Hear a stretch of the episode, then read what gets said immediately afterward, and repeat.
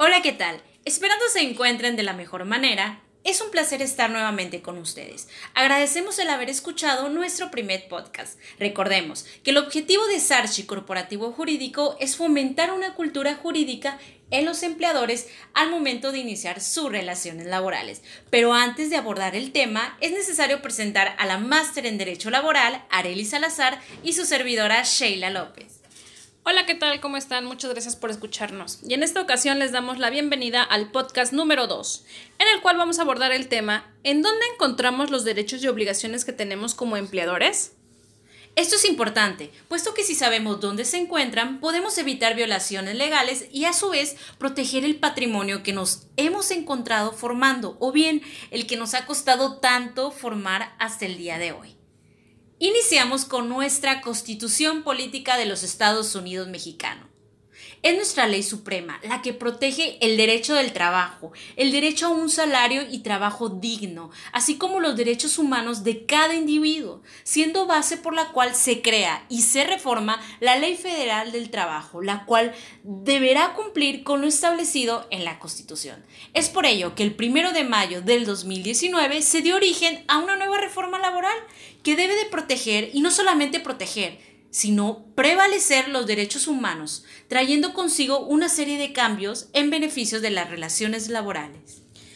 Como bien lo comentas, Sheila, efectivamente acaba de haber una reforma laboral, la cual eh, atrae muchos cambios para los patrones y para, las, para los trabajadores. Es por ello que se ha causado como un poquito de conflicto, de miedo y todo ello, pero ese es el punto de este podcast, encontrar dónde vamos a, dónde están nuestras obligaciones para saber cómo cumplirlas y dejar de tener ese miedo que a veces es infundado. Tal como lo es, ¿cuál es el siguiente punto? Las normas. ¿Qué son las normas? Normas oficiales mexicanas. Estas nacen de la firma de tratados internacionales que hace México, a las cuales se debe apagar tanto la Constitución como la Ley Federal del Trabajo. Estas se han vuelto de mayor interés. Siempre ha habido, sin embargo, eh, el año pasado, como bien lo recordarás, se ha hecho mucho, este, mucha publicidad a la NOM 035, la cual entró en vigor en octubre del 2019. Se dijeron, se dijeron muchas cosas a lo que se refería, causó eh, miedo a los patrones, este, hubo ahí desinformación, Hubo circunstancias ahí un poquito complicadas. Sin embargo, eh, a lo que se refiere este tipo de, esta, esta norma, principalmente la 035, a grandes rasgos, es que los patrones deben establecer elementos para identificar, analizar y prevenir riesgos psicosociales, promover un entorno organizacional favorable en los centros de trabajo. ¿Qué quiere decir esto? Que debemos mejorar las condiciones de trabajo en las que laboran nuestros colaboradores, a efecto de que se sientan parte de la empresa, que puedan brindar un mejor desempeño. Este mejor desempeño lógicamente va a impactar en las empresas, en, en en lo que salga de la empresa, en lo que se va a, en lo, va a redituar al patrón. Entonces, por ahí, esa es la intención de esta norma. Se crea con esa intención de modificar un poco eh, la parte que se ha venido, mm, pues la verdad es que se ha venido tratando mal, ¿no? A veces, si, si bien es cierto, este, pues muchos trabajadores también a veces abusan, también es cierto que a veces los patrones, pues llegan a abusar de los trabajadores. Entonces, la intención de, de esta norma es precisamente regular esas circunstancias, que no se den jornadas mayores, que, que el ambiente de trabajo sea sano, que no haya este bullying laboral, que ha sido muy sonado últimamente. Pero bueno, no es la única norma. Esta es la, yo se las comento porque es la que se le dio mucha fuerza el año pasado. Sin embargo, también tenemos normas de seguridad de higiene, normas industriales y entre muchas más, una norma de discriminación laboral. Ahora, ¿cómo vamos a saber cuáles son las normas aplicables? Según el, el, giro de nuestra empresa, hay un tipo de norma que le va a aplicar. Eso tenemos que advertir. ¿Qué giro tenemos como empresa y cuáles son las normas que nos van a aplicar? ¿Para qué es importante? Pues para saber cuáles son las obligaciones que tenemos como patrones respecto a esas normas. ¿Debemos de cumplimentarlas? Sí. ¿Por qué? Porque aunque no están establecidas dentro de la ley de trabajo, las normas también pueden causar multas. Tan es así que puede venir inspección al trabajo, si no cumplimos con esa norma nos pueden traer multas muy muy altas ya que las multas van de un trabajador, o sea, la cantidad que te vayan a dar va a ser de un trabajador hasta 100. Te van a decir a lo mejor un decir, vas a pagar 100 mil pesos por un trabajador, pero resulta que tienes 100 trabajadores, pues vamos a multiplicarlo. Entonces por ello es muy importante saber la existencia de estas normas y principalmente saber que debemos cumplir con ellas. Muchas gracias. En tercer lugar tenemos a la Ley Federal del Trabajo. En México regula las obligaciones y derechos tanto de los empleadores como los trabajadores, siempre apegados a nuestra Constitución y los tratados internacionales, por consecuencia también las normas mexicanas. Pero aun cuando ha tenido dos de las más grandes reformas, y son muy fueron muy importantes, fue la del 2012 y la del año pasado, 2019. Tienen algunas lagunas, pero eso no quiere decir que podemos hacer lo que queramos como patrones. Claro. Caso contrario, debemos de conocer cuáles son nuestras obligaciones con el fin de evitar ser acreedores de multas por algo que pudo haberse prevenido si hubiéramos estado informados. Así es. Y bueno, por último, y no menos importante, debemos de mencionar a los reglamentos interiores de trabajo. Si bien es cierto, los reglamentos interiores de trabajo para muchos eh, consideran que no son importantes porque dicen, no, pues es que yo no tengo sindicato, porque yo tengo poquitos trabajadores, bueno, mil cosas. La Ley Federal de Trabajo no nos establece que debemos de contar con un sindicato para tener un reglamento interior de trabajo. Ese es el primer punto, que debemos de quitarnos esa idea. Un reglamento interior de trabajo lo debe tener todas las empresas sin importar que haya sindicato o no. Otra, empezamos a adquirir esa obligación de contar con un reglamento interior de trabajo cuando ya tenemos por lo menos cinco trabajadores de carácter permanente en empresas comerciales, más de 10 en una empresa industrial, más de 20 en empresas agrícolas, ganaderas o forestales.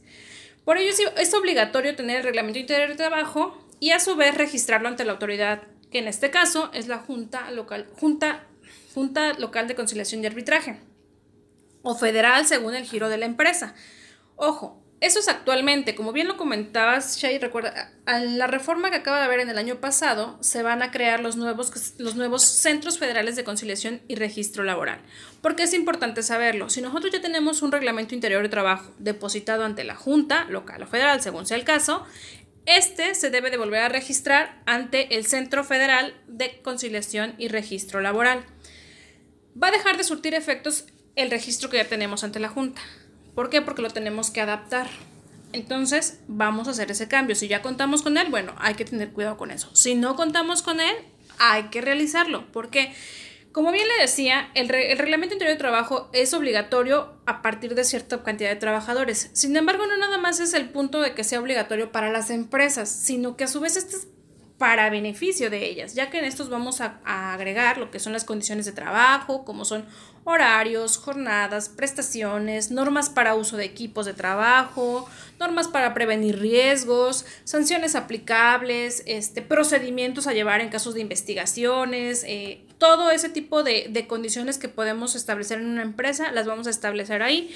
Y este a su vez, como va a pasar por la revisión, cuando la depositemos ante la autoridad, ahí se va a determinar que no hay ninguna violación ni para el trabajador ni para el patrón. Entonces, ya que sea admitido que se quede bien registrado, pues nos va a ayudar en caso de que tengamos alguna controversia con nuestros trabajadores, que a veces es muy importante porque queremos, a veces nuestros trabajadores cometen algún, algún error o alguna, pues más bien alguna falta y si no contamos con un reglamento interior de trabajo que haya especificado cómo debe llevarse a cabo la situación, pues entonces ahí nos encontramos como un poquito atado de manos. por eso siempre es importante tenerlo, aparte de que es una obligación que tenemos y que ahí también vamos a encontrar obligaciones.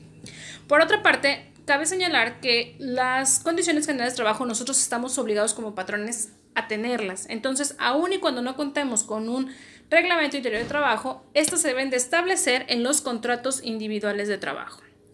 Entonces no olvidemos que las obligaciones como patrones las encontramos tanto en, la, tanto en el reglamento interior de trabajo como en el contrato individual de trabajo. Esperamos que haya sido de su agrado y que en verdad les sea funcional todo esto, principalmente para que ustedes ubiquen dónde van a encontrar sus obligaciones, ya sea la Constitución, política de los Estados mexicanos, ya sean las normas oficiales mexicanas, ya sean en los reglamentos interiores de trabajo, en la Ley Federal de Trabajo o hasta en los contratos individuales de trabajo. Esperamos que sea de su agrado y que sea de su utilidad y esperamos que nos sigan escuchando.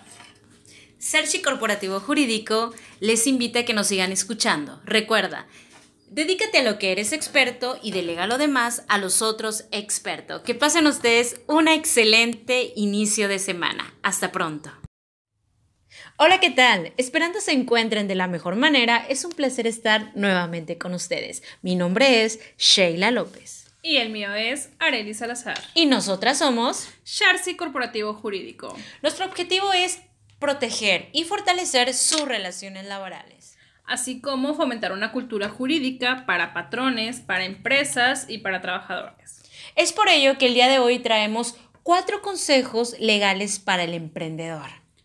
Así es, en esta ocasión decidimos... eh, Decidimos. hay, hay muchos, muchos consejos que pueden tener los emprendedores ya que tienen que ver varios factores, pero decidimos eh, dentro de lo legal utilizar cuatro consejos que creemos que van a ser de su beneficio y que van a ser... eh, principalmente les va a ayudar para que puedan ustedes impulsarse en la cuestión legal, que no tengan complicaciones eh, de las que mayor vemos, este, de las problemáticas que mayor hemos visto. Es correcto. La primera es constituirse legalmente. ¿Qué es constituirse legalmente? Ah, bueno. eh, muchos negocios eh, es muy fácil para, digo, por la cuestión de los impuestos, porque sabemos que es eh, un, un tema delicado, porque al final es dinero. Entonces, este, por la cuestión de impuestos, muchas veces pensamos que estamos in- iniciando un negocio y que decimos, ¿sabes qué? Pues vamos a darle uno o dos años sin darnos de alta en, en el SAT y ya después vemos, ¿no? Pero ¿qué pasa con esto? Nos puede traer consecuencias eh, peores Así porque son multas para el SAT, son multas para IMSS, son multas para, digo, si ya tenemos trabajadores, son multas por inspección al trabajo, bueno, son una serie de multas que nos van a impactar fuertemente en nuestro, en nuestro negocio, en nuestro emprendimiento, entonces, ¿para qué nos arriesgamos en ese, en ese aspecto? Nos constituimos legalmente y esto, aparte de que nos va a abrir muchas puertas, cuestiones de préstamo, cuestiones de, de apoyos de bancos también, cuando estamos legalmente constituidos, es más factible eh, en conseguir ese tipo de ayudas. Entonces, no hay que cerrarnos, hay que constituirnos legalmente, hay que asesorarnos con un contador, cuál es la opción más, más práctica, más básica que nos pueda funcionar de acuerdo a nuestro giro y de acuerdo a lo que, a lo que nosotros queremos. Así es. Ya que el no estar debidamente dado de alta, supongamos no estoy de alta. Es decir, el SAT no me conoce, no sabe que tengo un negocio. Eso quiere decir que me exime de las obligaciones que tengo. Es decir, yo tengo un empleado, pero no estoy de no estoy, perdón, no estoy constituida en el SAT, no me conoce el SAT. ¿Me exime de las obligaciones patronales, maestra? No, claro que no. Digo, eh, el que estés constituido no, eso no te exime de una, de una obligación patronal, ni tampoco de una obligación con el SAT. Si el SAT se da cuenta, te va a cobrar Así todo lo que le debas. Entonces, y, y en cuestión de relaciones laborales, el ¿qué hace una relación laboral? Es simplemente el que haya una subordinación y un pago por un trabajo. O sea, ahí no nos están diciendo que si estás de alta, Alta, que si tienes mucho, si tienes poco, si tienes 20 días, si tienes un mes, un año, no. Con un día que hayas tenido una persona a tu cargo como trabajador subordinado y le pagues por el trabajo que está haciendo, ya es tu trabajador y tienes las obligaciones como patrón. Pueden traer multas extras, como bien los vienes mencionando. Claro, porque son mu- multas, eh, lo que decíamos, no nada más por no constituirse, bueno, aparte del SAT, tenemos encima, por trabajadores tenemos, tenemos al IMSS, tenemos aparte Secretaría de Trabajo, entonces es una... Y agregarle las multas de las normas mexicanas. Claro. Por eso es mejor prevenir. El siguiente consejo es, ya tengo la documentación de mi trabajador. ¿Cuál es la documentación del que debes de traer como trabajador? O sea, como patrón que debes de tener del trabajador. Bueno, ya, ya dentro de una relación laboral, no importa lo que comentaba, sea uno, sean 20, sean mil trabajadores, eh, cada, por cada trabajador debemos contar con un expediente laboral. Este expediente laboral debe traer los documentos básicos, contrato, recibos de pago, este, aguinaldos, vacaciones, de acuerdo al tiempo que tenga el trabajador. Eh, si le estamos dando algún tipo de compensación, pues igual tener ahí las altas del IMSS, lógicamente, También. porque ya al tener un trabajador hay que registrarlo ante el IMSS para efectos de evitarnos muchos problemas después. Aparte, digo, vamos a hablar más adelante de un tema en ese sentido que les va a ser muy, muy, muy, este, muy importante para aquellos que, que creen que es preferible no registrar a los trabajadores en el IMSS por ahorrárselo. Recuerden que no es un ahorro, eh, al contrario, puede ser causar en multas muy altas. Entonces, huyen otras cosas. Pero bueno, ese tema lo vamos a tocar más adelante, con, adelante. con más calma. Entonces, aquí nada más mantener la documentación respectiva del trabajador, que es un expediente laboral donde va a venir su contrato, sus, sus este, si, si faltó por incapacidad, bueno, ahí vamos a agregar sus incapacidades. Su su identificación oficial. recibo su de, este comprobante de domicilio, perdón. Todo eso. Todo eso hay que mantenerlo ahí dentro de un expediente para tener la documentación en regla. Porque vienen las inspecciones al trabajo. Puede ser en cualquier momento y así, si nosotros tenemos esa documentación en orden, podemos evitarnos de las multas de inspección al trabajo. Y esos no te avisan, no te dicen, oye, ¿sabes qué? Mañana voy al negocio de Juan Pinacates a ver, a inspeccionarlo. Acá la maestra se ríe un poquito por ese vocabulario coloquial, pero es que sí. razón, digo, es verdad, la inspección no te va a avisar. No te avisa. Y cuando llega no te dice, bueno, mañana vengo y ya me enseñas la documentación, es, aquí estoy y tú lo tienes que tener porque es tu obligación, dámelo. Y aparte, digo, hay que tener en orden la documentación del trabajador, hay que tener en orden la documentación de nuestra constitución como empresa, como persona física. O sea, hay que mantener todo en un solo lugar, tener toda esta documentación que nos va a respaldar. El tercero es, siempre pague el salario y prestaciones contra recibo firmado, ya que estos te servirán para acreditar si cumpliste con los, como bien lo vienen mencionados, tienes que venir en el expediente, con los debidos pagos y evitar multas. Sí, eh, eh, digo, estaba relacionado con, el anterior, eh, sin embargo, lo quisimos tomar como un consejo este, específico. Especial. Por... Porque a veces es muy fácil, digo, ahorita ya con el timbrado de nómina es un poquito diferente, pero aún así todavía hay empresas, o, principalmente los emprendedores, no las timbran todavía, entonces mm, se les hace muy fácil tener un recibo y, o ni siquiera hacen recibos. No, o el tradicional, pagarte con un sobrecito, te ponen el nombre y... y ya no firmas nada, entonces ¿qué pasa si un trabajador eh, que quiera pues hacer un, daño va con la mano en la cintura a una junta de conciliación actualmente, digo ya cuando están los tribunales será este el tribunal, laboral. laboral, pero actualmente todavía en las juntas de conciliación y que les dice, ¿sabes qué? Pues a mí no me pagó nunca vacaciones y aguinaldo y que resulta que ustedes pues sí les dieron vacaciones a aguinaldo, pero no tienen cómo respaldarlo. No tienen cómo acreditarlo ante la autoridad, es correcto. Entonces siempre, vamos a por aquí pagamos, nuestro recibo nos firma el trabajador para que tengamos el respaldo de que está conforme con lo que está recibiendo y ese recibito lo guardamos en su expediente laboral. Y hay que poner mucho hincapié, que no, que no porque sea tu amigo, tu familiar que esté trabajando, vas a decir, no, pues al rato me lo firma o ahí se los junto al último, al mes. Sí, eso, eso es muy importante y qué bueno que lo tocas, digo, porque a veces nos confiamos demasiado. Ah, digo, no, la intención no es espantarlos. Claro. Pero de acuerdo a nuestra experiencia lo hemos visto. Eh, a veces los familiares, los hermanos, los amigos son los con los que peores tienen uno los problemas. Entonces, aguas, así sean familiares, amigos, si son trabajadores, trátenos por igual, denles igual su contrato, su documentación, todo eso les va a ayudar para el bien de sus propias empresas y de sus negocios. O sea, ustedes están iniciando, protéjanse, nada les cuesta. Esto es fácil, esto es rápido. Es prevención. Y es prevención que les va a quitar muchos dolores de cabeza. Y que va a cuidar el patrimonio, eh, hablando de los emprendedores, el patrimonio que apenas están formando y aquellos que ya estén establecidos proteger su patrimonio. Claro, porque con el cual han trabajado. La intención siempre es que el patrimonio vaya creciendo. Es correcto. Entonces, pues vamos a protegerlo para que este crezca bien y no vaya a tener por ahí un, este, un problema posterior que tengamos que, que quitar parte de nuestro patrimonio. Es correcto. Y el último consejo importante que lo demás es, antes de realizar un acto jurídico, asesórate debidamente, porque el que paga mal paga dos veces. Este dicho me gusta bastante, siempre lo dice la maestra en los cursos que, pues, que estamos impartiendo, que déjenme mencionar, eh, no sé si le gustaría hablar un poquito de los cursos. Bien, bueno, nada más para concluir eh, el, punto, este, es, es ¿por qué, ¿por, qué, les decimos que se asesoren antes de realizar un acto jurídico? No, esto no nada más es en cuestión de, de pagos de trabajadores. Digo, sí, estamos enfocados en esa parte. Si ustedes van a pagar a un trabajador, si van a realizar algo, pues siempre buscar la asesoría legal, no hacerlo a la y se va, porque ahí es donde Se, se, generan los problemas. Pero aparte, si estamos haciendo un tipo de sociedad con algún amigo, con algún hermano, un primo, de igual forma, hay que asesorarnos para ver qué contrato es conveniente llevar a cabo, si es, si es conveniente constituirnos como, como, como una sociedad, así es. Si no vamos a ser socios y nada más nos vamos a prestar cierta actividad o cosas así, hay que buscar siempre la asesoría legal para, para cerrar bien ese tipo de contratos. Si vamos a, prestar servicios a otras personas, igual hay que, hay que ver los contratos, porque acuérdense que las letras chiquitas que nos dan a veces de unos proveedores, pues traen ahí obligaciones que no deben de ser. Entonces, cualquier tipo de acto jurídico o cualquier tipo de acto que ustedes consideren que legalmente les puede traer una consecuencia, no lo firmen nada más así. Siempre eh, e investiguen, siempre este, asesórense principalmente y, y que sea de, de confianza. De confianza y que sepa sobre la materia que están sí, viendo.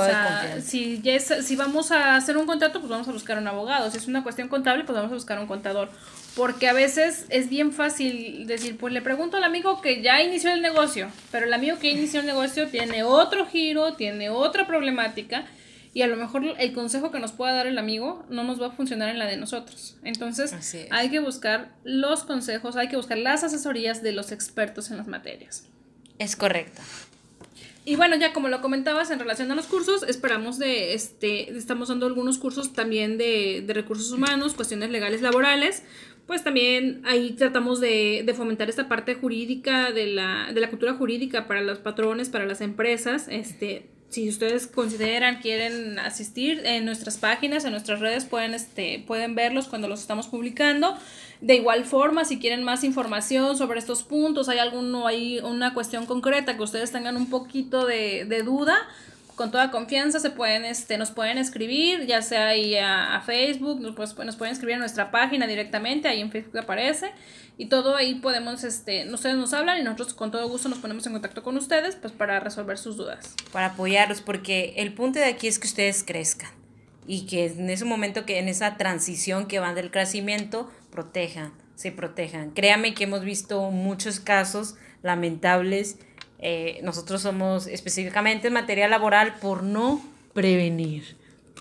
Pero bueno, es un placer estar nuevamente con ustedes. Esperamos que nos escuchen nuevamente en nuestro próximo nuestro próximo podcast. Lo, estaremos publicando igual en nuestras redes. Ojalá lo sigan escuchando. Y principalmente, pues esperemos que les sea de ayuda y les sirvan un poquito dentro de, sus, de, sus, ámbitos laborales.